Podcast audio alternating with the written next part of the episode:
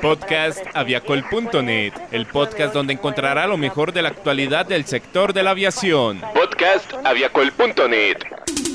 Bienvenidos al podcast noticioso de aviacol.net, hoy 16 de marzo del 2020 y a continuación nuestros titulares con las noticias más importantes para el día de hoy. KLM retirará en abril todos sus Boeing 747. Israel negocia la compra del Boeing KC-46. Aeroméxico reducirá 40% en su capacidad internacional a causa del coronavirus. Aquí inicia el podcast noticioso de aviacol.net, el portal de la aviación.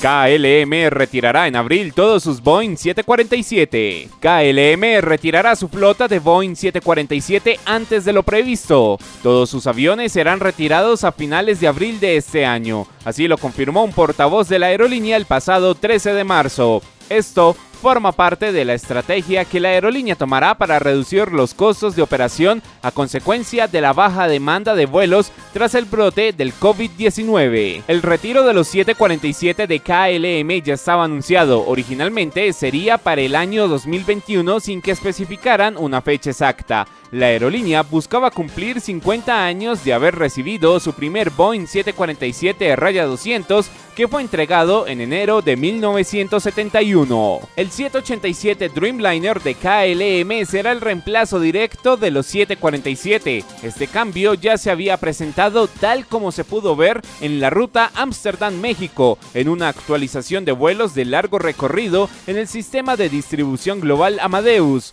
donde se observó que para los vuelos de noviembre de 2020 el Boeing 747 ya no sería la aeronave que se utilizaría para operar esta ruta.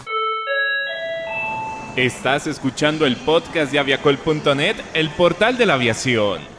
Israel negocia la compra del Boeing KC-46. La Fuerza Aérea de Israel será el tercer usuario del Boeing KC-46, para el que negocia la compra de 8 unidades. El Departamento de Estado de Estados Unidos ha dado su visto bueno para que Israel y Boeing puedan completar la negociación del contrato de venta de 8 aviones cisterna KC-46 según la Agencia de Cooperación de Seguridad de Defensa, encargada de la venta de armas estadounidenses al exterior, los ocho aviones, junto a sus motores, diversos equipos, repuestos, entrenamiento y apoyo, están valorados en 2.400 millones de dólares. Hasta ahora, Estados Unidos y Japón son los únicos países que han adquirido el avión cisterna de Boeing. La Fuerza Aérea estadounidense ya ha recibido unos 35 KC-46 de 179 que tiene previsto adquirir de los que ya se han firmado contratos de compra por 67. Japón por su parte ha adquirido tres unidades, la primera de las cuales está en proceso de producción en la planta de Boeing en Everett. A este pedido podría seguir otro por otros tres aviones. Las noticias de la industria, los hechos más importantes y todo lo que quieres saber del sector de la aviación está en podcastaviacol.net.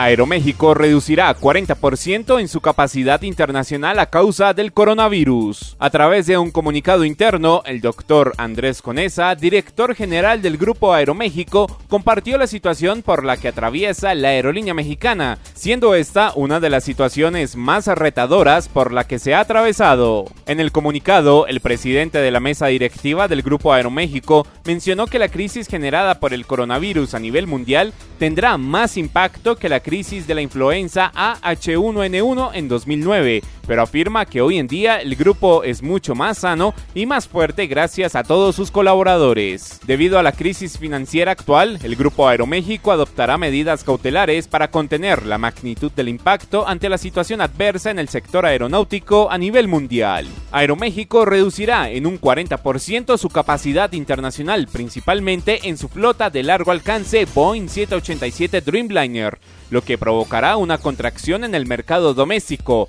La cifra anterior se podrá ver aumentada si las restricciones de vuelo y cierre de fronteras continúa. Con la intención de reducir de manera importante los costos y gastos y mantener el bienestar de su caja, se ajustarán los montos y plazos en los distintos contratos con proveedores. Además, se implementará un programa de permisos voluntarios sin goce de sueldo para empleados. Y con la actualidad del sector de la aviación finalizamos hoy este episodio del podcast noticioso de aviacol.net.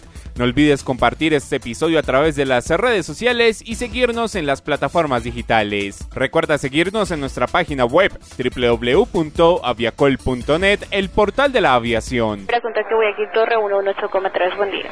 Punto de espera 183. Este fue el podcast de aviacol.net, el portal de la aviación.